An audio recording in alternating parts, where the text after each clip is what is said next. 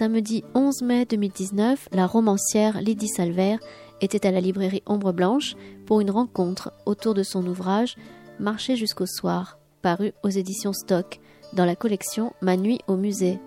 Répondant au principe de connexion, la romancière a passé une nuit entière seule au musée Picasso, donnant lieu à ce texte autour de l'homme qui marche de Giacometti lors de l'exposition Picasso Giacometti.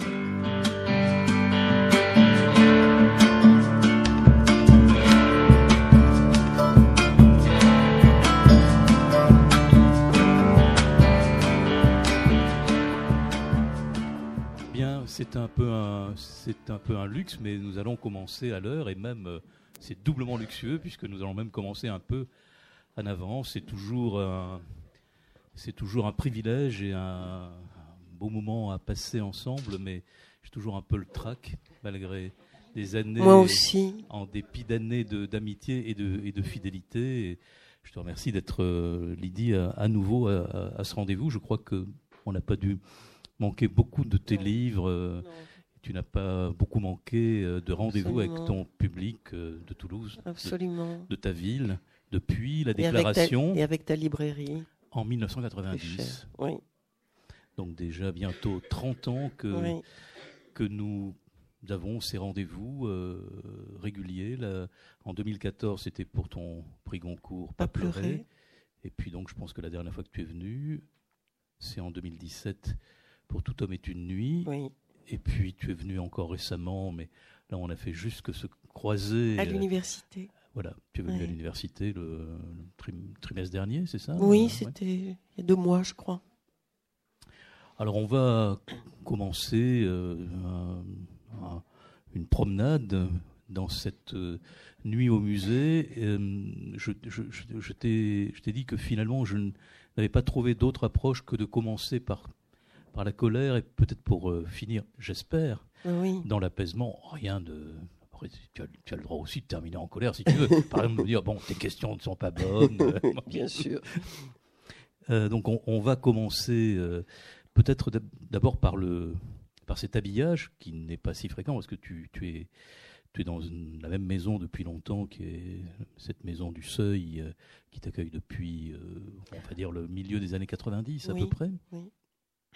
Et là, en fait, tu as répondu euh, à une invitation ou à une sollicitation, d'abord, enfin, en disant non, enfin, c'est ce que tu expliques dans, dans ton livre. Et, je voudrais euh, peut-être euh, cadrer en quelque sorte ce, livre à travers les propos de Alina Gurdiel, que j'imagine tu avais connue par ailleurs. Elle était jeune assistante de Marie Laguanel, attachée ah, de presse. Ah Elle arrivait d'Espagne. D'accord. Notre, notre mari qui, notre mari. qui nous unissait si souvent. Euh, voilà. Et donc, elle t'a fait cette proposition d'une participation euh, pour la, deuxième livraison d'une collection qu'elle appelle euh, Ma nuit au, musée.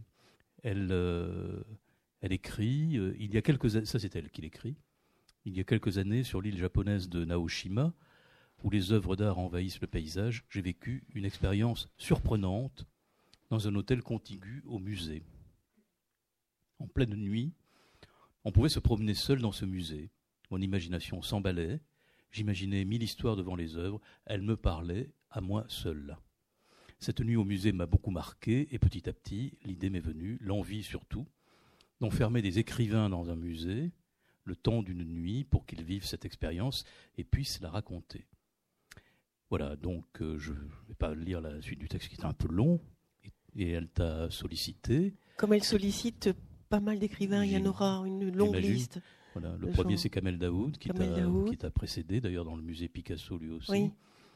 Et hum, finalement, tu as, tu as dit oui, mais c'était finalement peut-être pas si, si évident. On va aller vite sur, euh, on va dire, une sorte de surprise, de, non pas de, dépit, mais en tout cas, euh, bon, d'une colère mélangée à, euh, ça n'est pas survenu. Voilà, ce qui, est, ce, ce, qui, ce qui pouvait être attendu n'est pas survenu. En tout cas, c'est ça qui se passe. C'est ça qui se passe. Je m'attends à, être bouleversé ou à être effrayé, mais en tout cas euh, à, ressentir une émotion, je m'attends à une, à une, rencontre parce que je connais déjà l'homme qui marche pour l'avoir vu sur des images.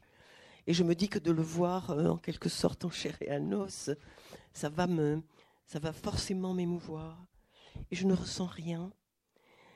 Et je me dis avec colère, est-ce que hum, tu, es incapable d'aller à la rencontre des belles choses? Est-ce que la beauté n'a pas de place en toi? Est-ce que l'œuvre est si forte qu'au fond, elle te, laisse interdite? Ça peut arriver. Elle, t'effraie. Est-ce que euh, cette vieille colère que j'ai contre l'art contemporain m'empêche de, de m'abandonner à cette rencontre parce que j'ai les dents, qu'on dit, contre l'art dit contemporain qui est euh, aux mains d'une dizaine de galeristes, d'une dizaine de financiers et d'une dizaine d'artistes internationaux, peut-être un peu plus, qui ont pris en otage cette appellation d'art dit contemporain au détriment de tout le reste d'une création artistique qui est vivante, je crois, qui cherche des issues, qui trouve, et, qui a envahi le marché, et jusqu'à nos musées nationaux, puisque souvent, désormais, les, les, grands financiers utilisent les musées comme des annexes de leur marque. Et on voit ça tous les jours. Versailles, euh, musée national, a accueilli euh, Jeff Koons, qui a coûté une absolue fortune avec nos deniers. Bref, j'avais, j'éprouvais une, grande colère et puis colère aussi contre ces artistes qui s'oblige au blasphème, à, la provocation, à la dénonciation du système dont ils sont les premiers bénéficiaires, et ça c'est insupportable. Et je pense notamment à Wei Wei qui a euh, montré ses œuvres au, au, de Marseille, dans lesquelles il se met en scène prenant des selfies et tournant même un film avec les réfugiés syriens euh, euh, décharnés, fatigués, etc dont il fait œuvre et, dont il empoche, j'imagine, pour parler vulgairement, les bénéfices. Je trouve ça obscène, ça me met en colère.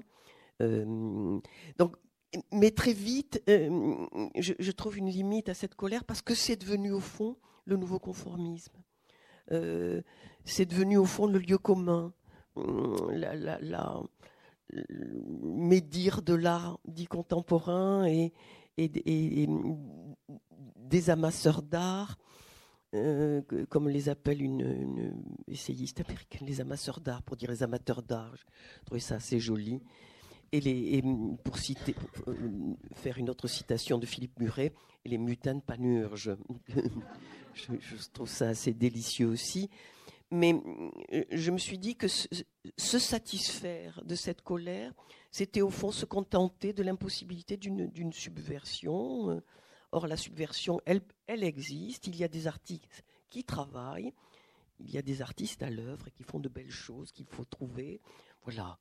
Voilà, je, commence mon livre par une colère euh, qui est davantage euh, une invitation à la liberté, de ne pas forcément aimer ce qu'on nous exhorte d'aimer, de ne pas que, l'accès à la culture ne soit pas un exercice de soumission à ce que nous indique euh, les tenants de la culture publicitaire, pour parler comme du buffet, hein, qui, a écrit euh, Asphyxion de culture, que je, vous exhorte à lire, qu'il a écrit en 70, et où déjà il, euh, il part en guerre contre la culture médiatique, contre celle qui, celle qui nous colonise de l'intérieur, celle qui, celle qui nous accable du matin au soir dans les journaux, etc. Donc une invitation à la liberté, une invitation à ne, à ne s'autoriser que de son expérience plutôt que des intimations des, des, tenants de, de, l'élégance et, de, et de, et de l'admiration des choses. On va rester encore un peu sur, sur la colère, on va essayer de la, de la contenir petit à petit, progressivement, mais bon, tu, tu fais référence à du buffet, tu as tu as mis en exergue de ton livre un propos de, Baudelaire, Et, voilà, et, dans les salons de, de, 1846, la Baudelaire euh, écrit la chose suivante. C'est un peu long, mais quand même, euh, écouter de Baudelaire, c'est plutôt pas mal. Vous êtes la majorité, nombre et intelligence Donc vous êtes la force qui est la justice. Les uns savants, les autres propriétaires. Un jour radieux viendra où les savants seront propriétaires et les propriétaires savants. Alors votre puissance sera complète et nul ne protestera contre elle. Vous possédez le gouvernement de la cité, et cela est juste, car vous êtes la force. Mais il faut que vous soyez apte à sentir la beauté, car comme euh, aucun d'entre vous ne peut aujourd'hui se passer de puissance, nul n'a le droit de se passer de poésie. Car vous possédez, alors un peu plus loin, car vous possédez le gouvernement d'une cité où est le public de l'univers, et il faut que vous soyez digne de cette tâche. Jouir est une science, et l'exercice des cinq sens veut une initiation particulière qui ne se fait que par la bonne volonté et le besoin. Or, vous avez besoin d'art. L'art est un bien infiniment précieux, un breuvage, un breuvage rafraîchissant et réchauffant qui rétablit l'estomac et l'esprit dans l'équilibre naturel de l'idéal, voilà, etc., Mmh. etc. Ouais, Donc finalement, euh, bon, cette colère euh, existe. Ah, mais elle est euh, ancienne. elle est, elle est- elle est ancienne. Elle est ancienne et, on- pardon Christian, mais dans les lettres de Cézanne à son fils, par exemple, il peste contre le milieu de l'art, Flaubert peste euh, contre la critique, Baudelaire contre la canaille artistique. Euh, hum, je, je pense qu'elle est, qu'elle est même inséparable d'une certaine pratique de l'art, évidemment. Mais ça, Tu as mais ça, raison. ça- ça n'empêche pas Baudelaire de, de- de- d'être totalement fasciné par Delacroix ou par des graveurs ou par, par Courbet euh, Mais et par d'autres. Alors pourquoi tu n'es pas arrivé euh, dans cette nuit à te détacher de ta colère? Je, je- je- je pense qu'on on, on va passer à, à- Hum, est-ce quelle angoisse? Parce que tu le dis hein, dans des pages au, début où tu dis qu'est-ce que je suis venu foutre ici, quand même juste après tu dis mais mais le silence autour de moi devenait de plus en plus oppressant. Quand même, Mais je comprendrai euh, plus tard qu'il s'agit sûrement d'une défense, d'une résistance à quelque chose que me disait cet homme qui marche, et, et probablement euh, euh, quelque chose de l'ordre de la mort, parce que chez dans l'homme qui marche, vous voyez cette figure hein, très très éprouvée, très vulnérable, très fragile, euh, un peu courbée par euh, par le fardeau du temps et les, combats de la vie, et, dont on peut se demander si elle ne marche pas vers la mort. Je crois que Giacometti était très obsédé par, par la mort qu'il avait vue à ses côtés. Il a été le témoin hum, involontaire deux fois de mort. Et il disait, ju- jusqu'à ce moment-là, la mort pouvait être une chose, je pouvais la parler comme une chose lyrique, je pouvais la parler avec emphase. Et il dit, un mort, c'est laid, c'est jaune, c'est rien. C'est quelque chose qui, qui, est là devant l'indifférence de ce qui l'entoure. Bref, il, en a gardé une, impression profonde et il disait souvent que chez tous les vivants, il pouvait les voir aussi comme, comme, comme, comme euh, allant vers la mort et même avec le visage de la mort. Et il y a plusieurs portraits d'Annette où on se demande si elle est, si elle est morte ou vive et, et probablement les deux. Il était très, très, très obsédé par la mort. Et je, je comprends après, mm, comme souvent, puisqu'on il faut du temps pour comprendre, la beauté est une flèche lente, hein, a, dit, a dit Nietzsche, et je trouve ça tellement beau, une flèche qui vous atteint en plein cœur sûrement, mais qui mais lente. Et comme il faut de la lenteur pour penser, comme il faut de la lenteur pour admirer, et comme c'est-à-dire le contraire euh, du, geste consumériste pour dire des choses banales. Euh, et je, crois comprendre que ma, ma, résistan- ma résistance, au fond, et, et- le fait d'être sèche et insensible, c'est au fond une façon de m'empêcher, au fond, de- d'être par trop touché, je crois. Dans les dernières pages du, du livre, tu, il y a une sorte de, de méditation autour de la mort à propos de Picasso, et non pas à propos de Giacometti. Oui, Et, et. Mal- Malraux euh, disait le musée est le lieu, du, le lieu du seul monde qui échappe à la mort. Or, finalement, euh, toi, tu te retrouves oui. dans ce lieu enfermé à ne pas échapper peut-être à ce sentiment Au que, contraire. que, tu ne, que tu ne formules pas. Au contraire, même, j'ai l'impression que je suis. euh, J'aurai l'impression ensuite, ou, ou je projetterai en tout cas cette idée que j'ai été là, confronté probablement à quelque chose de l'ordre de la mort. Mais de, l'art, on a dit à la fois qu'il était quelque chose qui nous distrayait de, la mort, Pascal, hein, les le divertissement, et le divertissement par l'art, ou au contraire quelque chose qui, qui, nous mettait face, face à elle, face au gouffre. Je crois qu'il y a ça chez Baudelaire. Et la colère était salvatrice là, Mais la, colère, elle est, tu as compris qu'elle était un peu jouée, est, que je la cultive comme puisque je, je n'ai jamais oublié cette définition des livres de Kafka euh, dans une lettre à Oscar euh, qu'il écrit tout jeune homme, Kafka dit À quoi bon les livres qui ne mordent pas et qui ne donnent pas de grands coups sur la tête? Et mm, mm, j'aime les livres qui mordent et qui donnent des coups sur la tête et qui nous tiennent réveillés. Et quand les gens me disent je lis pour m'endormir, je me dis on ne doit pas lire les mêmes livres parce que, parce que vraiment, les, une dame me l'a dit tout à l'heure, elle m'a dit, je, n'ai pas dormi, j'ai lu, je n'ai pas... J'ai passé la nuit avec J'ai passé la nuit avec vous. Hein, les, livres, nous, et c'est ça qui est beau, nous, nous, tiennent dans l'éveil à la pensée, dans l'éveil aux émotions, dans l'éveil aux préjugés, nous éveillent. Et, d'autres euh, que moi l'ont pratiqué, euh, Léon Blois en avait fait sa, forme principale, mais Thomas Bernard, mais Gélinec, mais plein d'autres, qui utilisent la colère presque comme un matériau littéraire pour, euh, pour comment dire, c'est le coup de marteau de Nietzsche, je, vais te réveiller. Et ensuite, nous discuterons quand nous, serons les uns et les autres réveillés. C'était un peu ça, puisque je l'écris a posteriori, le, livre. Et, donc, chante muse euh, la colère d'Achille. C'est comme ça que, mm, commence l'Odyssée. La, colère peut se, peut se chanter littérairement, en tout cas peut se dire littérairement et, être euh, efficace et, et me semble-t-il. C'est l'histoire avec sa grande hache, c'est ce que disait aussi Kafka. Hein, Absolument. L'histoire avec sa grande hache. Cette violence, alors cette, cette violence, euh, finalement, d'une certaine façon, tu la, tu la retournes contre l'endroit dans lequel tu es, alors même que tu es en droit, en mesure, justement, d'attendre cette morsure. Et, tu, on était tellement dans une forme de, de désemparement mmh, que mmh. tu es, tu, enfin, en tout cas, tu l'écris a mmh, posteriori, comme tu le disais. Tu, tu écris, pour l'instant, je considérais l'homme qui marche, ce qui t'a quand même conduit à être là où tu étais. Je considérais l'homme qui marche qui était là devant moi avec la même froideur, et le même détachement mathématique que j'aurais porté à une chaise, à une table ou à n'importe quel objet courant.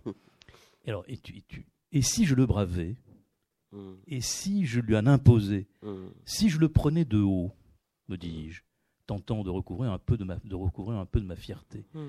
et si je te mouchais le nez, lui dis-je à voix haute.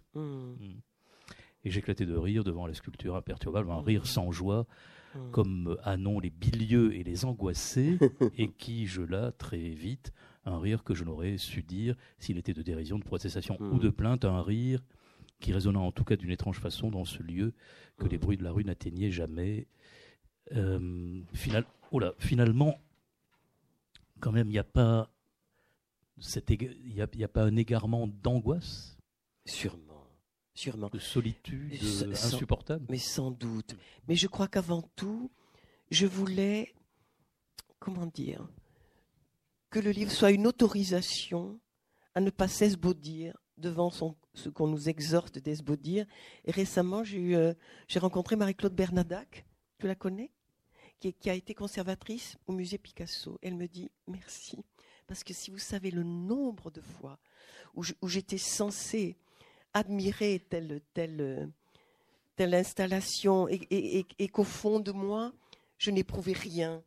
Et, c'est vrai que, mais oui, on est tous comme ça. On, on, a souvent rien éprouvé devant ce qui était censé nous éblouir.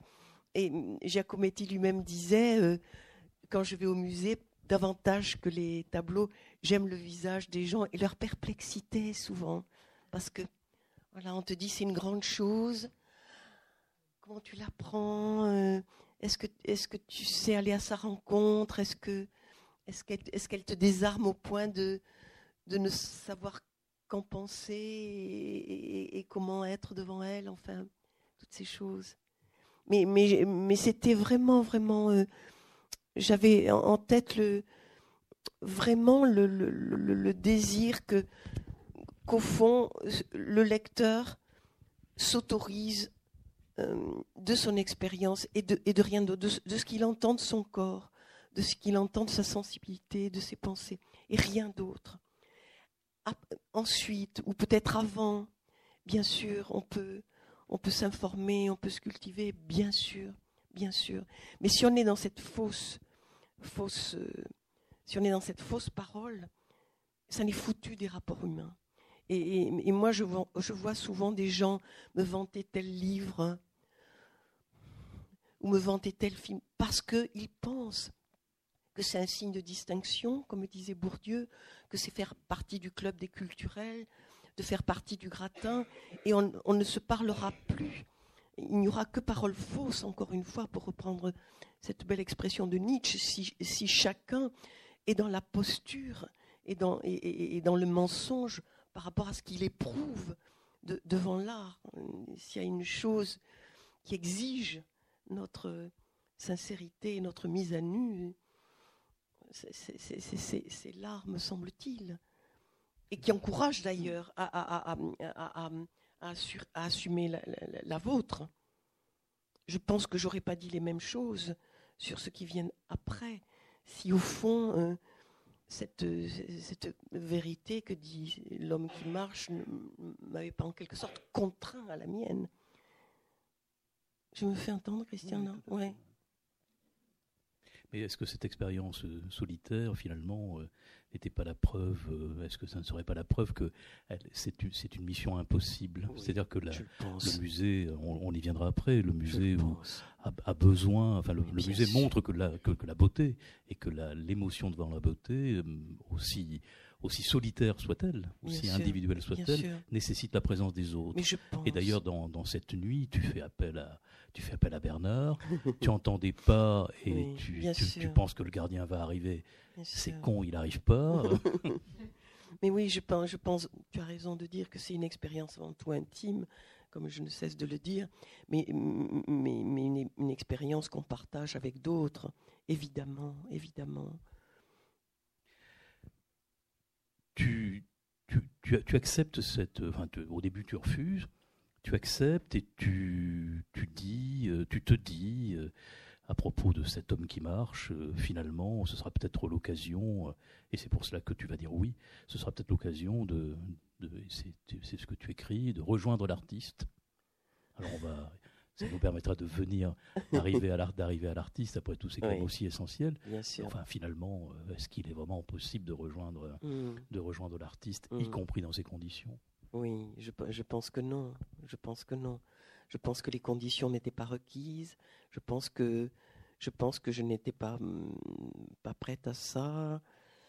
Mm, et, pourtant, Dieu sait si cette figure me, qui est devenue mm, une figure intérieure, vraiment, hein, elle, elle, est là. Je, comme on vit avec euh, comme on vit avec sa bibliothèque portative, on vit avec son musée portatif et quelques, et quelques figures comme ça. Et c'est une figure, mais vraiment, ça, c'est pas une posture qui est, qui est très présente. Là, je le vois, je le vois comme ça, avec ses.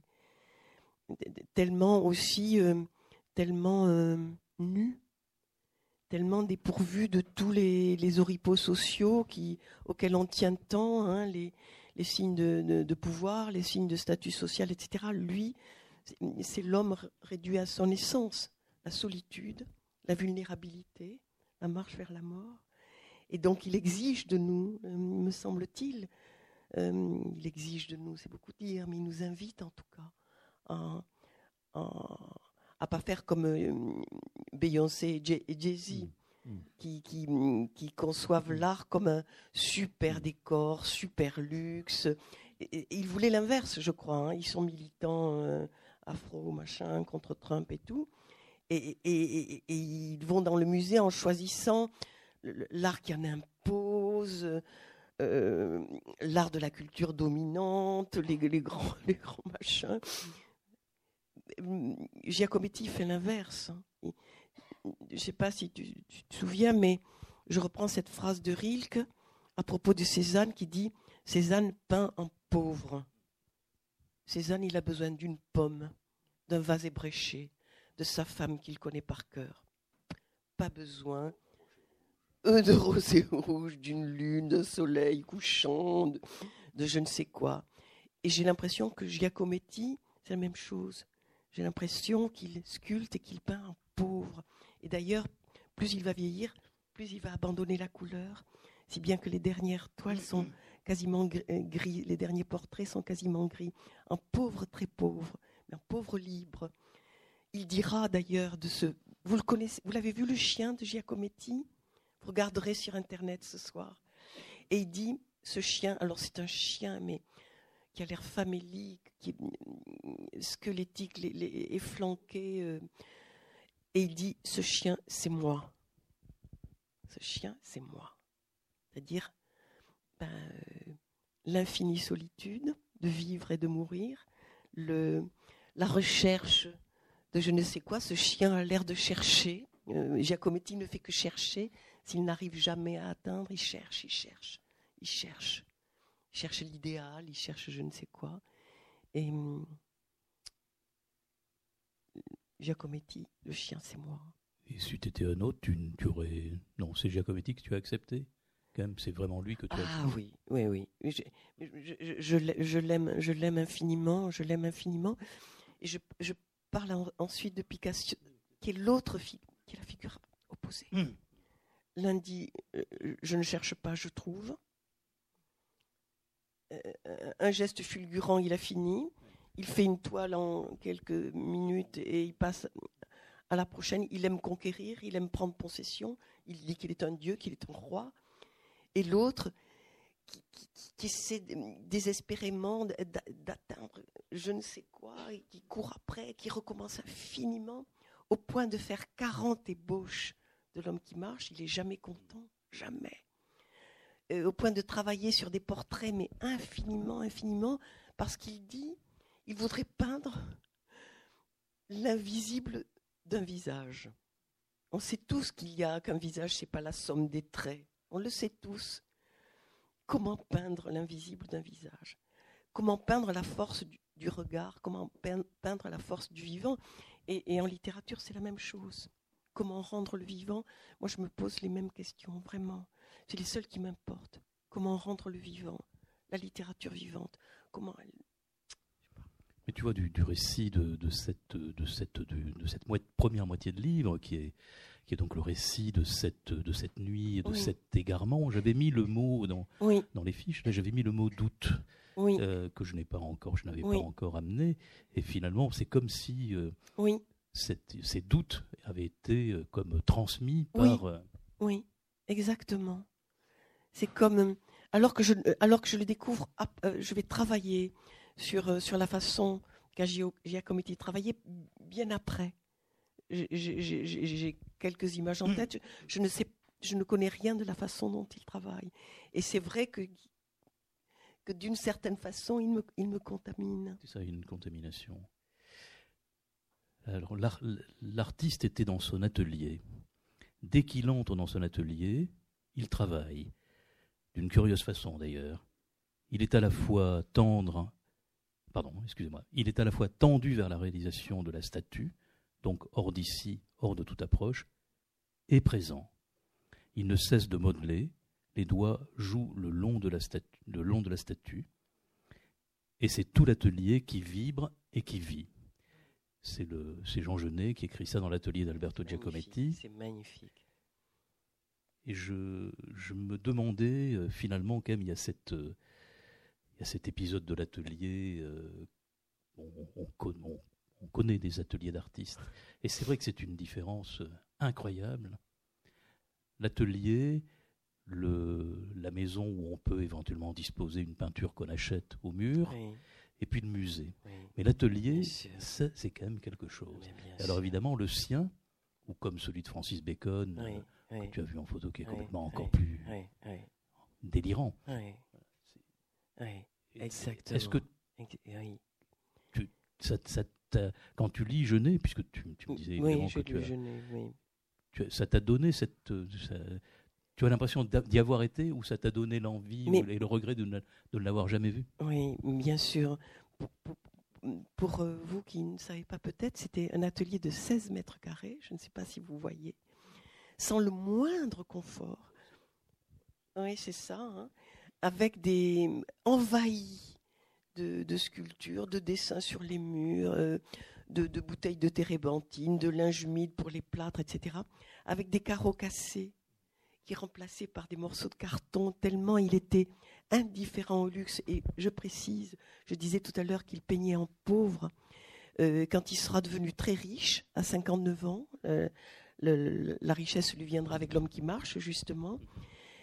Il, ne changera rien à ses habitudes et il continuera à vivre dans cet atelier très inconfortable, très étroit, mais, vivant. Et, toutes les personnes qui sont entrées dans ce musée disaient qu'il il, était envahi de la présence de Giacometti, qui était une présence infiniment bienveillante. tous les témoignages le disent. C'était quelqu'un qui avait une gratitude envers les vivants absolument infinie. Et, et, ça se, et probablement qu'il que ça contaminait euh, son espace, que son regard, son sourire, ses mains, enfin, contaminait l'espace. Et c'est vrai qu'on n'a jamais ça dans un musée. Cette gratitude lui a été rendue. Euh, oui. Son, notamment euh, son frère. Par son frère, mais quelle, quelle dinguerie cette relation.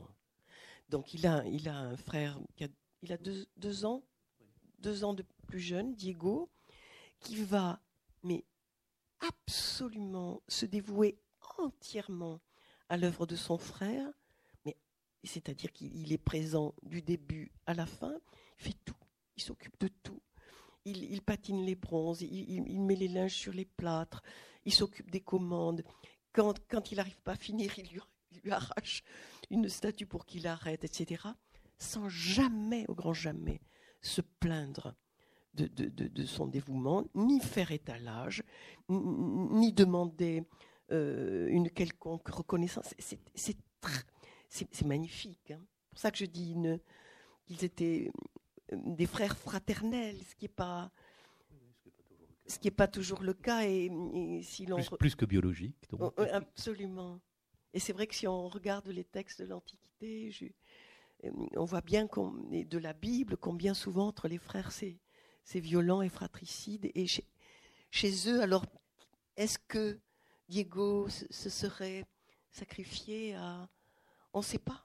On ne, saura jamais, puisque il a fait des belles choses. Il a fait des belles choses. Oui, des, des, lustres, des choses comme ça, du design.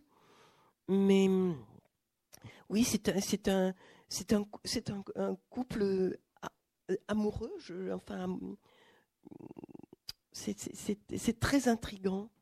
C'est très beau, très intrigant, c'est un mystère. Moi, j'adore cette histoire. Et tu me, tu me disais euh, avant, le, avant le début de, cette, de, cette, de ce dialogue que cette, cette notion d'infinitude, de, ne, jamais arriver à, finir et, devoir se faire arracher euh, un travail pour le fixer en quelque sorte. Il, il, donc il, il, il, fait, défait, refait, défait, refait, mais infiniment, infiniment. Il, n'arrive jamais à être achevé. Achevé, hein, euh, ça veut dire tuer, hein, on, le sait. Il, il dit qu'une œuvre n'est jamais achevée. Et, je, te disais juste en arrivant que j'avais lu de lui qui disait euh, je n'achève pas, j'abandonne. Et, il n'a cessé de dire qu'il était un sculpteur raté. Il ne cesse de dire ça. C'est quand même, quand on, quand on relit ça aujourd'hui, c'est délicieux. Il ne cesse de dire qu'il rate, qu'il échoue, qu'il n'y arrive pas, qu'il se demande comment les gens vont voir ces expositions, tellement ils n'y trouvent pas d'intérêt, tellement elles sont imparfaites. Hein, la perfection n'existe pas, elle n'est pas de ce monde, elle est divine. Et donc, euh, alors, et, pour autant, il ne cesse pas d'y courir après. Il pense toujours que le chemin euh, vers la recherche va le faire tomber sur de l'inespéré, sur, euh, sur quelque chose d'inattendu et qui va l'éblouir. Il espère jusqu'à la fin, jusqu'à la fin. C'est absolument le contraire de Picasso. Picasso, il voit, il, achève et il passe au suivant, d'un seul, trait, d'un seul. Lui, jusqu'à la fin, n'a cessé de, ce qui, l'intéresse, c'est de chercher. C'est de chercher. C'est le, chemin, dirait le, Pascal des pensées. C'est le chemin. C'est pas, pas, pas le but, c'est le chemin. Et ça, c'est, pour moi, c'est aussi très, très exemplaire et, et, magnifique parce que je, je te disais qu'on pouvait très bien faire le parallèle avec le geste littéraire. Chez Giacometti, il y a toujours, dit-il, de l'irreprésentable. Hein, dans un visage, il y a de l'irreprésentable. C'est invisible euh, que certains appellent l'âme. Hein, on risque le mot. Et, et, chez un écrivain, il y a, chez certains en tout cas, cette recherche vers l'innommable, ce qui, ce qui n'arrive pas à se dire. Et je pense à Woolf, qui, tout le temps, qui, espère toujours qu'elle va, elle dit, je vais sauter le précipice et je vais finir par, y arriver, par arriver à coïncider avec, le projet idéal. Et le livre fini, elle, chute et, elle devient mélancolique et elle a envie de mourir parce qu'évidemment le but n'est jamais atteint. Et, elle n'arrive pas à s'en faire une raison. Alors que d'autres se font très bien une raison de cet inachèvement. Et je crois que Giacometti se fait, cultive presque cet inachèvement. Euh, quand il dit qu'il est raté, c'est comme quand Beckett euh, euh, le dit il le pense certainement et en même temps il, joue peut-être avec cette idée d'échec qui est tellement contraire à, l'idée de la gagne. Hein. Aujourd'hui, on veut la gagne, on veut, on veut écraser, on veut réussir, on veut, on veut finir au plus vite, on veut, on veut être célèbre en une, en, une émission de télévision. Et, et, et, Giacometti nous rappelle que, eh bien que qu'avant d'achever, il y a un chemin interminable, inépuisable, et que, peut-être c'est ce, cet horrible travail dont, dont parle Rimbaud. un moment, il dit l'horrible, c'est horrible, c'est peut-être ça, c'est cette, tentative de, rejoindre le, projet rêvé. Mais le projet, moi j'ai ce même sentiment quand j'ai terminé un livre, c'est que c'est pas ça. C'est pas ça. Il n'y a pas, il a, il n'y a, pas, il a pas, il a pas assez, il n'y a pas tout, il y a pas. Et, je, m'interdis de les relire par, par, crainte vraiment de de,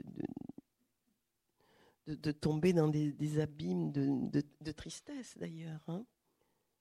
Il a, tu, tu, parlais de Rimbaud, il a suspendu, euh, Giacometti, à un moment donné, il a suspendu son activité, plusieurs années, notamment pendant la guerre. Absolument, absolument. Et, et d'autres, et d'autres. Je pense à Denis Roche, que tu as connu, qui a, à partir d'un moment, dit je, je, n'y arrive pas, je ne peux pas, la poésie est, impossible, elle est inatteignable, donc je, je, je désarme. Giacometti, lui, pour la, lutte, n'est jamais finale. Voilà. Hein, jusqu'au bout, il pense qu'il va atteindre quelque chose de ce qui le meut. Alors le lieu, le lieu où, il, prend ce risque, c'est cet atelier. On, on, a ce témoignage euh, qui est un des plus beaux livres de, Genet, euh, sûrement d'ailleurs peut-être le plus lu, ah de, quasiment le plus lu de Jean Genet. Et puis il y a des témoignages comme ce, de Michel Léry, qui est aussi euh, l'ami. Hein, Bien sûr. De, et dans, dans, ce, dans ce numéro de Derrière le miroir, qui était la, qui était ce, ce comment dire, ce cet hommage régulier à des artistes de la galerie, galerie d'ailleurs que, que, Giacometti va à un moment donné vers la fin de sa vie euh, abandonner, euh, Léris, il écrit la, chose suivante et ça m'intéresse de, voir comment tu vas réagir à cela. Par, donc à propos du, encore une fois, de l'atelier, hein. par beau temps ou par mauvais temps, quidam sans autre rapport que leur même nature de marcheurs. nous sommes chez les marcheurs allant chacun dans sa direction. Pas de commun dénominateur pour eux, hormis, éventuellement, la femme qui est là, elle aussi, mais ne bouge pas, et que ces anonymes dépourvus de complicité, chacun pour soi, regardent. Alors, j'avais retenu ça parce que dans, un texte que, dans un ensemble de textes que j'ai lus euh, euh, dans un des, livres, nombreux livres hein, consacrés à, l'œuvre de Giacometti, dessin, sculpture, il y a, je crois que Giacometti dit, euh, je, je, sculpte l'homme marche qui marche et la femme debout Hmm. Tu as lu ça quelque part? Non. Il, il, pas il pose, il hein, pose la femme debout et l'homme qui marche. Ça, évoque, ça peut évoquer quelque chose. Voilà, je ne sais pas que dire de ça. Voilà, tu dis ce qui te passe par la tête. voilà, tu serais, tu te mets, mais moi, tu es dans la nuit au musée, tu as ton homme qui marche et une femme debout. mais il a fait des femmes qui marchent ou pas? Il a fait des femmes qui marchent, je crois. Non? Il faudra, il faudra réviser. Je crois, je crois. Je suis pas sûre. Non?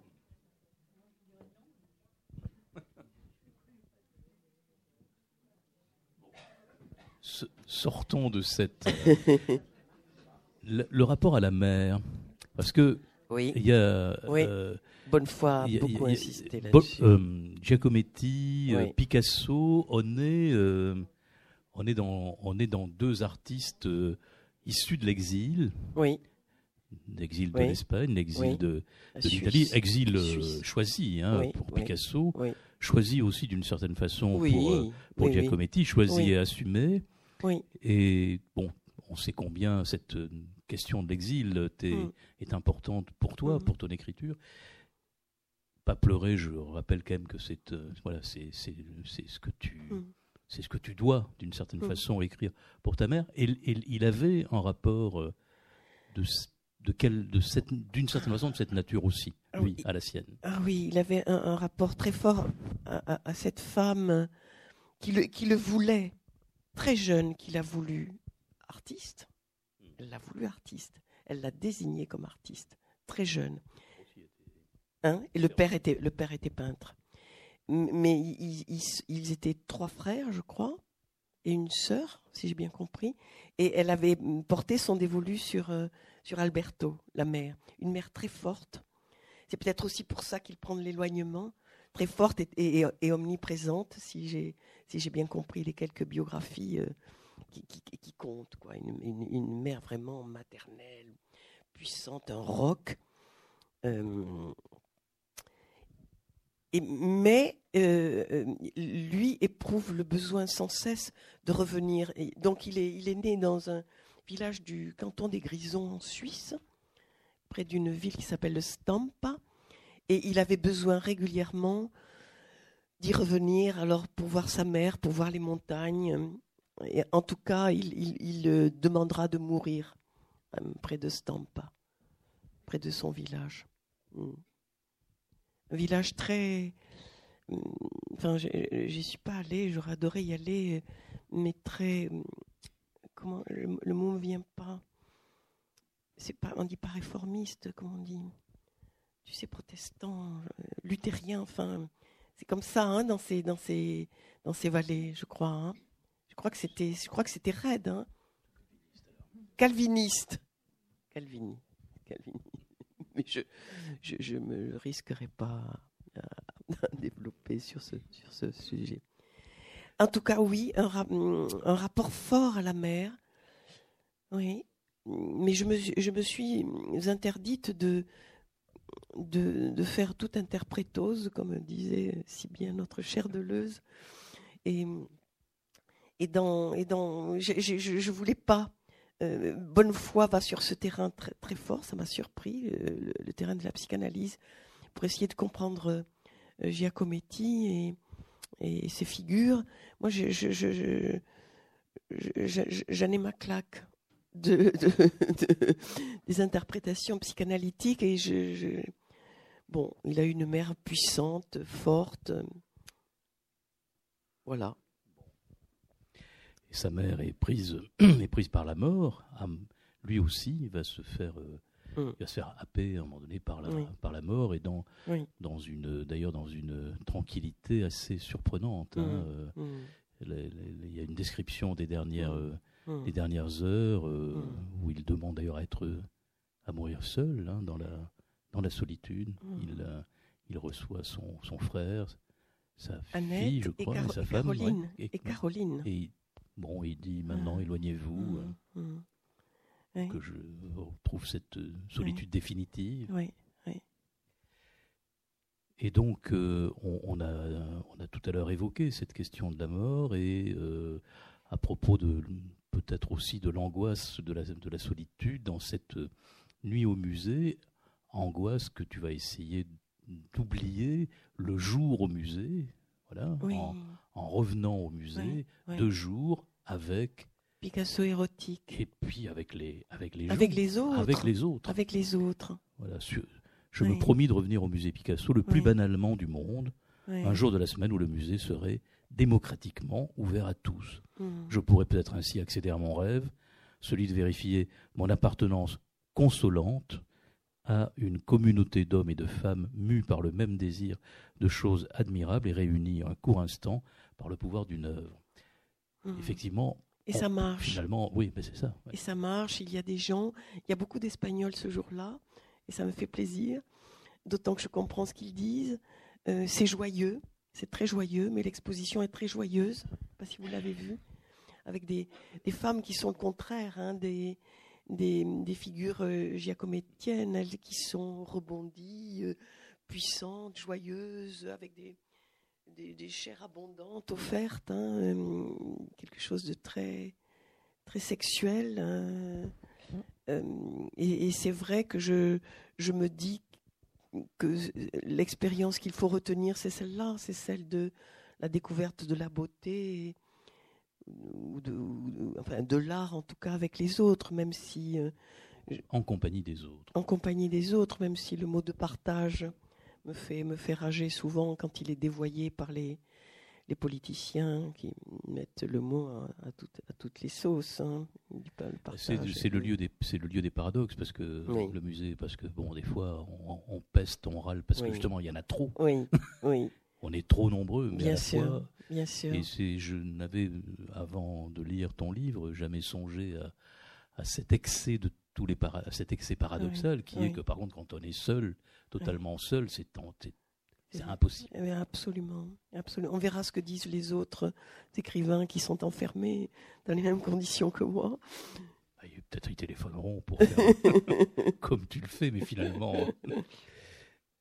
Alors on, pourrait peut-être terminer sur, euh, sur les questions de, liées à, à la beauté ou à, l'interrogation sur... Euh, parce que au, début, c'est au début quand on lit cette première partie de ton livre, on se dit quand même, euh, cette colère semble éclabousser, y compris même le, le, principe. Et puis tu finis par, mmh. au contraire, mmh. une sorte de à la fois d'apaisement et de et de et de, de, de simplicité dans, le jugement qui est euh, que l'art nous est indispensable. Bien sûr, mais, mais cette colère n'est jamais dirigée contre l'art lui-même, c'est contre l'usage euh, que font certains de l'art comme moyen de vous intimider, sinon de vous exclure. Hein. C'est comme ça que, en tout cas, que qu'on le vit dans, dans ma famille, dans l'enfance. Hein.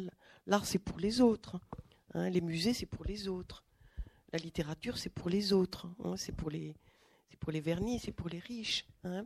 Donc c'est cet usage-là qui m'est qui m'est insupportable, bien, bien sûr, et, cette confiscation de, de l'art contemporain par un, par un petit nombre de, de, financiers, ça aussi, ça m'est, ça m'est insupportable parce que ça, ça, ça, comment dire, c'est celui-là, qui est, souvent montré. Et ça, c'est désolant. Je me souviens être, allé voir à la Monnaie une exposition de Mauricio Cattelan, qui fait partie de ces artistes internationaux. Et j'avais trouvé ça assez intéressant. Et puis je lis un peu euh, des choses sur lui. Il a fait un, le pape menacé par un météorite. Bon. Il fait cette œuvre et elle est cotée plutôt bas bon financier, avec de bons conseillers financiers, il décide de l'amener en Pologne, où évidemment le pape, menacé par un météorite, va faire un scandale. Elle revient avec des prix hallucinants. Et ça, oui, et ça c'est tout, le temps. Et, ce qui est grave aussi, c'est que les pros, avant, du temps du Titien et du Tintoret, ils étaient riches. Mais l'art n'entrait pas dans, la production. Je ne sais pas comment le dire. Aujourd'hui, il détermine la forme. Il faut des trucs gigantesques, c'est-à-dire euh, à l'image de l'art qui est investi. Hein, tu as vu le chien de Jeff Koons qui fait 12 mètres, enfin, qu'est-ce qu'on en a à foutre euh, Je sais pas quoi. Euh. Non, mais vraiment. Donc, il, il détermine la forme, le sujet et la diffusion. Donc, c'est autre chose que c'est autre chose que, ce qui se passait euh, même jusqu'aux foires. C'est avec les foires de l'art et l'arrivée des financiers dans le marché de l'art que, certains artistes vont devenir, pardon d'insister Christian, c'est peut-être pas très intéressant si, si, ils vont devenir des entrepreneurs. Ils ont des entreprises qui fonctionnent exactement comme les entreprises qui fabriquent des yaourts. Euh, ils ont plus, je crois que Damien Hurst, je crois qu'il a 120 personnes à son. C'est une, une, petite entreprise avec des projets, avec des, une, force de, diffusion absolument extraordinaire, un réseau, etc. C'est embêtant, je trouve. C'est vraiment embêtant. Bah, Mauricio Cattelan était, était attaché à un moment donné, me semble-t-il, à ce mouvement qui s'appelait l'arte povera. C'est rigolo, non? Et il fait mieux, j'ai lu ça aussi, ce Mauricio Cattelan, il fait inviter par son galeriste tous les grands bourgeois milanais devant une décharge. Il dit qu'il en a été le concepteur et il leur fait servir un, apéritif, mais c'est vraiment, c'est vrai, euh, au, pied de la décharge et tous ces gens pensent, c'est un peu comme le film, le film qu'on a vu récemment. Euh, hein? Non, il y a eu un prix là. Euh, bref. Hein? Mais non. Ce film où on voit un, sauvage dans un musée. Euh, the. Oui, The Square. The Square. Et, dont les bons bourgeois milanais euh, oh là là, comme c'est intéressant, etc. Parce qu'on les a amenés là à grand renfort. Bref, c'est peut-être pas très intéressant, mais je trouve ça dommageable, voilà, et qui explique une partie de la colère. On va, je, vais terminer mon, mon, propos et t'entendre, et puis on écoutera le public réagir. Euh, dans, dans, un recueil d'écrits de Giacometti que, que tu ne connaissais pas, donc que tu, qui sont en fait c'est très fragmentaire. Hein. Et, dans, et à la fin de, cette, de cet ensemble, il y a des entretiens. Il y a, le, il y a quelques entretiens, dont un qu'il a avec André Parino pour euh, son intervention à Venise en 62. Et Parino lui pose la question qu'est-ce que vous appelez beau Giacometti? Ben, Il appelle Giacometti. Qu'est-ce que vous appelez beau Giacometti? Et alors Giacometti répond pourquoi est-ce qu'on trouve une chose belle? Pourquoi est-ce qu'on trouve un arbre très beau Ou le ciel, ou les visages, et pas banal? C'est-à-dire qu'il y a bien, bel et bien des gens qui trouvent la réalité banale et quelconque qui pensent que les œuvres d'art sont plus belles. Pour moi, la question ne se pose plus. Mmh. Autrefois, j'allais au Louvre et les mmh. tableaux ou les sculptures me donnaient une impression sublime. Mmh. Je les aimais dans la mesure même où elles me donnaient plus que ce que je voyais de la réalité. Je les trouvais belles et bien plus belles que la réalité même. Aujourd'hui, si je vais au Louvre, je ne peux pas résister à regarder les gens qui regardent les œuvres d'art. Tu en as parlé tout à l'heure. Le sublime aujourd'hui, pour moi, est dans les visages, plus que dans les œuvres. À tel point que les dernières fois que je suis allé au Louvre, je me suis enfui. Littéralement enfui. Hum. Toutes ces œuvres avaient l'air si misérables. Hum. Une assez misérable démarche, si précaire. Hum. Un approchement balbutiant à travers les siècles, dans toutes les directions possibles, mais extrêmement sommaire, primaire, naïve pour cerner une immensité formidable. Ah. Je regardais avec désespoir les personnes vivantes. Je, comprenais que jamais personne ne pourrait saisir complètement cette vie. Hmm. C'était tragique et dérisoire que cette tentative. Ah, il fera la même chose à New York. Quand il ira à New York, on veut le, conduire dans les grands musées de New York et il les fuit. Il dit non, je, j'en peux plus. Je, j'en peux plus des musées. Je veux les vivants, les visages vivants. Hum. Et pourtant, tu termines quand même sur la beauté, d'une certaine façon. Oui, oui. Sur la nécessité de tout cela. Bien sûr. Sur ce qui fait, sur ce qui console aussi, probablement. Oui, bien sûr. Ce qui nous fait supporter hum.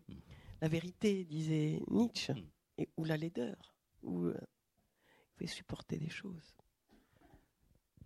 Est-ce qu'il y a dans le, enfin, il y a sûrement dans le public des réactions, des, commentaires, des voilà, des remarques. Oui.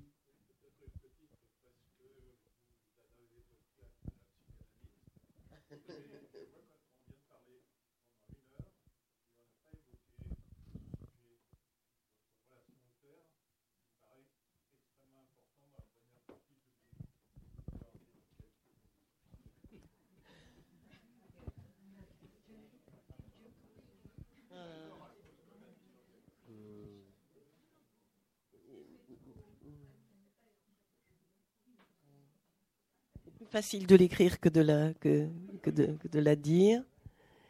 Mais c'est vrai que, je le disais tout à l'heure, le, l'effet de Giacometti, l'effet de la, la, maladie, sans doute la mienne, l'effet de la vieillesse fait que je, laisse tomber davantage les masques qu'auparavant et que des, les vannes qui étaient restées fermées jusqu'à jusqu'à ce jour, euh, plus ou moins fermées en tout cas, paraît qu'il y avait, les uns et les autres repèrent qu'il y avait des fuites dans ces vannes concernant la, figure paternelle, euh, me, me, permettent aujourd'hui de, pouvoir regarder ce, se passer auprès d'un père euh, compliqué.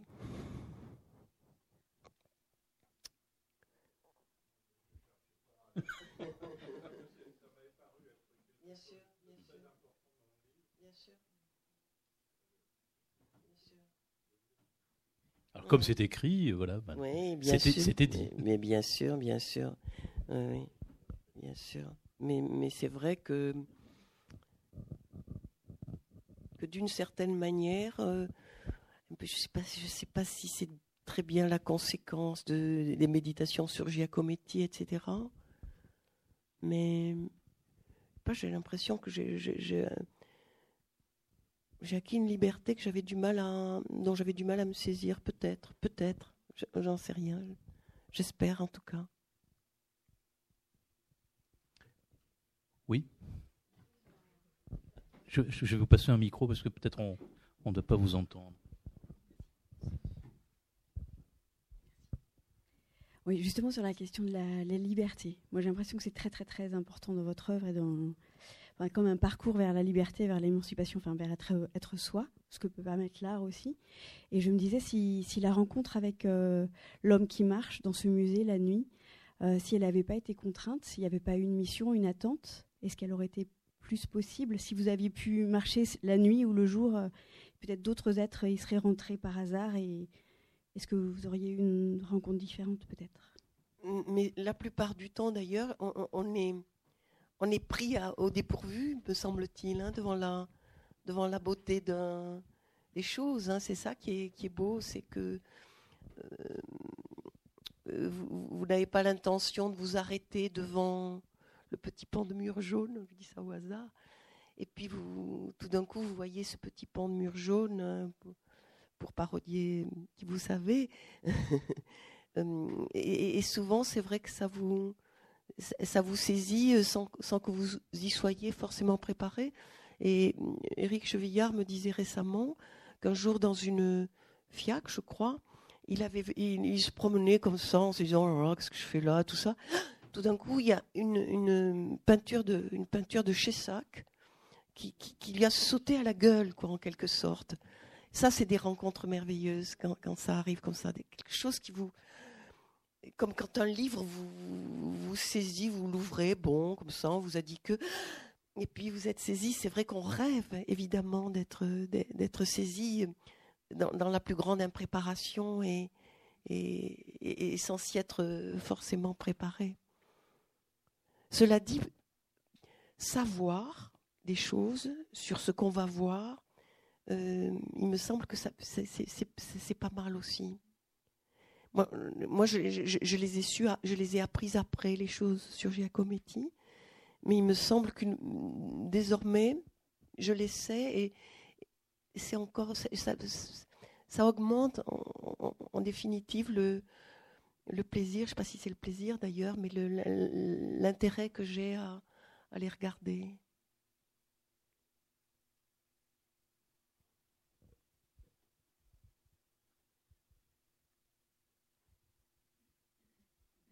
Silencieux là.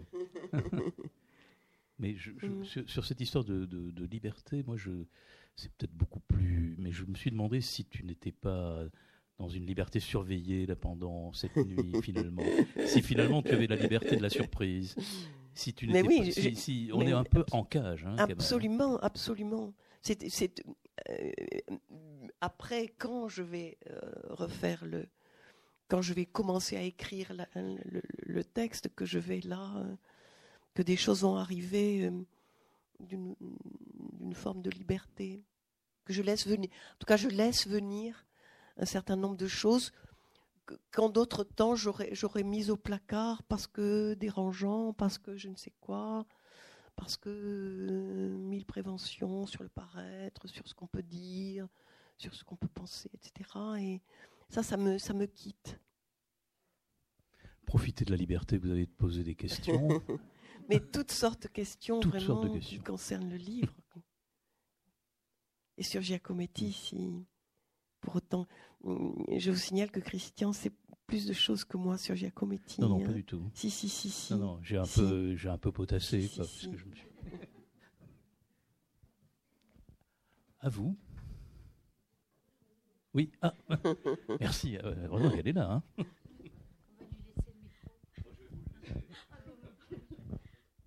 des, questions, j'en ai plein. Mais le, j'ai l'impression que le livre, il ouvre euh, avec Giacometti. Enfin, l'homme qui, enfin, il ouvre pas avec Giacometti, mais la question c'est Giacometti. Il finit avec Picasso. Et c'est deux figures euh, opposées, on va dire. c'est comme une rivalité. Et je voulais savoir s'il y avait justement une rivalité, enfin entre euh, cet homme Giacometti qui œuvre toute mm. sa vie dans la plus mm. grande humilité, dans qui est pas du tout intéressé par la richesse, pas du tout intéressé par le clinquant, pas du tout dans l'affirmation de soi, ou et Picasso qui est au contraire plutôt dans la grandiosité, dans l'affirmation de la masculinité totale, euh, le, rapport à la femme aussi qui sont très différents.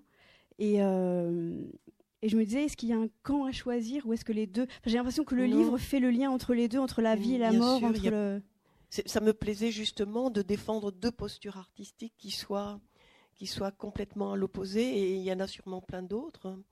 Euh, Mais parce que comme, le, euh, le, livre finit sur... Euh, je fais, je fais pas un spoiler. Mais le... le Sûr Non, je dis je fais pas un spoiler. Mais le... le comme ça, on finit avec Picasso, avec la vie, avec... et finalement, Giacometti, on n'en parle plus il est plus, il, est, il est moins présent en tout cas. Euh, Vous en avez conclu que, que, c'est Picasso qui gagnait. Mais non, justement, non. Mais justement, enfin, je me dis comment comment les deux s'enchevêtrent après dans la vie. Enfin, comment les euh, avec ces deux comme avec plein d'autres. Ouais. Oui, oui, hein, c'est ça. Hein. Euh, et ce que je, je dis souvent, mais c'est pas de moi, hein, c'est que nous sommes une foule chacun. Mm. Non, vraiment, nous sommes une foule chacun. Et il y a place pour, euh, pour Giacometti, pour Picasso, pour le, juif en nous, l'arabe en nous, l'enfant en nous, et, et, tout ça. Et que ce qui, ce qui est, moi, ce qui m'effraie, c'est quand il y a une identité unique, une voix unique et une ligne unique. Là, je suis prise de terreur, vraiment. Mais puisqu'on parlait de liberté et d'émancipation, euh, ces, ces, artistes contemporains, je, je, n'aurais pas fini avec eux décidément. Euh, ils, dénoncent un système comme si on était trop con euh, pour, comprendre tout seul que ce, que ce système est à dénoncer. Et hum, Rancière dit une chose très belle l'émancipation, ça ne se décrète pas pour l'autre, ça ne ça ne s'abat pas. C'est pas, c'est pour ça que ça sert à rien que je vous dise ça, puisque et que qu'il faut donner à l'autre les instruments euh, de, de, de, de d'inventer sa propre, sa propre, son propre chemin, sa propre conception. Mais, tout ça pour vous dire que euh, je ne sais pas quoi d'ailleurs, mais... moi j'avais l'impression que Maurizio Catalan, justement, il essaye de faire ce grand écart. Enfin, c'est-à-dire que oui. Euh, j'ai l'impression qu'il a l'intelligence de faire la brèche, de, de, de, rendre ridicule ceux qui essayent de faire euh, un art puissant. Mais il s'en sert en devenant riche. Mais, mais... vous parlez de Picasso? Non, de Maurizio Catalan. Ah, Mauricio Catalan. Enfin, j'ai l'impression que Maurizio Catalan, il est jamais, jamais dupe de, de ce qu'il fait. Non, ils sont pas dupes. Hein. Je, ne pense pas qu'ils soient dupes. Pour moi, c'est pas du tout pareil. Jeff Koons et mmh. Maurizio Catalan. Jeff Koons, c'est le cynisme incarné. Enfin, C'est pas de l'art. Euh, Maurizio Catalan, je pense, c'est profondément un artiste. intéressantes. Il y a des choses mais il utilise euh, le système euh, pour arriver à ses fins. Mmh, mmh, Parce qu'il s'est dit. mais est-ce que du coup, ça n'annule pas la portée symbolique de ce qu'il fait, dans la mesure où il tire un bénéfice si grand de ce système qu'il dénonce? Bah, je crois qu'il le, il, le dénonce pas complètement, il en joue, c'est un joueur. Il joue peut-être, ouais, peut-être. Et les œuvres restent, et, je pense qu'elles sont quand même. Autant Jeff Koons, on voit que c'est de l'œuvre publicitaire, enfin comme le premier de l'art contemporain qui est Warhol, enfin où c'est de l'art publicitaire. Même s'il fait, il, fait pipi sur des œuvres, mais mais le, le mais Maurizio Catalan, moi j'ai l'impression que un enfant, il regarde une œuvre de Maurizio Catalan, il voit quelque chose. Euh, il voit une œuvre de Jeff mmh. Koons, il voit rien. Ouais, hum, peut-être. Oui, oui. Non, non, mais qu'il ne soit pas dupe, j'en suis, j'en suis persuadée. Mais c'est.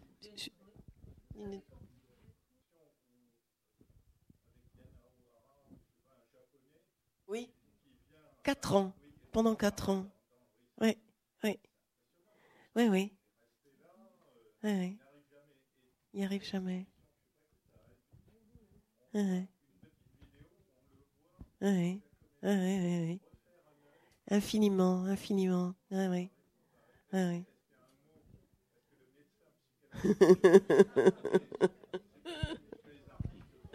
non, mais bien sûr. Ben, vous savez, on dit, de Picasso qu'il n'avait pas besoin de la mort, de la castration, pour, pour être dans le désir. Euh, sans doute que Giacometti, euh, pour être dans le désir, avait besoin que quelque chose lui manque pour dire vraiment des, conceptions à deux balles, quoi, mais, mais qui, ont, du, vrai, qui ont sûrement du vrai. Je vais tirer trois, trois phrases très courtes hein, dans, dans ce recueil. Vous voyez, des, fois, hein, c'est, la page, c'est juste une phrase, et vers la fin de sa vie, donc euh, de deux ans avant sa sa disparition, sa mort, pardon, il écrit euh, J'ai l'impression d'être un personnage vague, un peu flou, mal situé. Il, ajoute à voir. Un peu plus loin, c'est terrible, hein, un peu plus loin, c'est. Il écrit, donc ce sont des, toutes petites notes, hein, Mes mains sont visiblement amaigries. Je ne les reconnais presque plus, mais peut-être est-ce une illusion. Et puis, dernière, euh, complètement détaché de ce moi auquel cela arrive. Voilà, magnifiquement économe. Hein. J'ai une anecdote que je trouve jolie pour ceux qui n'ont pas lu le livre. Euh, il, changeait de costume une fois l'an. Il avait des lunettes cassées. Il sentait la térébenthine. Il avait des souliers un peu usés. Et il allait toujours dans le même café euh, près de chez lui. Et un jour, il y a une dame qui entre et qui dit au cafetier Offrez donc un café de ma part à ce pauvre bougre. Et il n'a pas démenti. A, le, cafetier lui a dit Mais non, c'est quelqu'un de très célèbre et tout ça. Et il a bu, il a remercié cette dame et il a bu. Le pauvre bougre a, bu son, café. Et je trouve ça. Je trouve ça. Oui. Oui. Euh, moi, je voulais poser une question toute bête sur la façon dont se déroule une nuit au musée. Alors d'abord, est-ce qu'on est vraiment seul ou est-ce qu'il y avait quelqu'un qui surveillait un petit peu euh, ce qui se passait? Et est-ce que les, les salles sont éclairées ou est-ce qu'on est dans une pénombre qui facilite un petit peu l'évasion? Et vous savez, quand on est dans des, dans des situations comme celle-là, la lumière, c'est comme on a l'impression en tout cas que tout est froid, que tout est que c'est une lumière de parking, que c'est que c'est comme un c'est comme un parking au fond. Moi, je mmh. déteste les parkings. Vous voyez, c'est ceux qui ceux qui font qu'un lieu est vivant. Entrer dans la librairie de Christian, c'est que c'est que le lieu est habité. Si le lieu n'est pas habité, la, lumière, les murs, les, les sons, tout, tout, tout, tout est appauvri. J'ai ce sentiment que tout était appauvri. Parce qu'on a vu à la télé des émissions où on a mené des, des acteurs passer une nuit au théâtre. Et ils avaient l'air. Au théâtre. Euh, et, au, musée, pardon. Au musée. Ils avaient l'air guillerets. Ils avaient l'air. Ils étaient plusieurs. Non, il y avait Edouard Baer en particulier, puis la personne qui le faisait visiter. Et il, avait l'air de découvrir des choses extraordinaires, euh, d'être ému. non mais. oui, c'est la mode. C'est la mode. Mais... Il, y a, il y a même une. Oui, oui. Oui, oui. Bien sûr, ça change complètement le, la, relation. En tout cas, vous avez dit une chose au début qui, peut peut-être nous amener à, à la conclusion. Euh, quand on demandait à Deleuze à quoi servait l'art, il disait à résister. Vous avez utilisé le mot de résistance. Voilà. Résistance aux préjugés, résistance aux, aux, postures, euh, toutes ces choses. Oui. Nous allons nous arrêter là. Nous allons vous laisser à la lecture. Merci beaucoup. Et, Merci.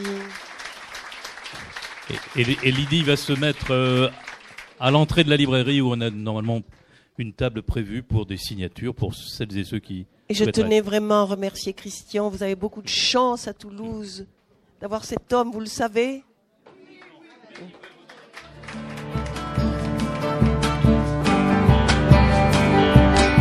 Venez d'écouter Lydie Salver à la librairie Ombre Blanche samedi 11 mai 2019 pour son ouvrage intitulé Marcher jusqu'au soir, paru aux éditions Stock, collection Ma nuit au musée. Lydie Salver a aussi fait paraître Hymne en 2011, Tout homme est une nuit en 2017 au Seuil Édition et Pas pleurer, prix Goncourt en 2017.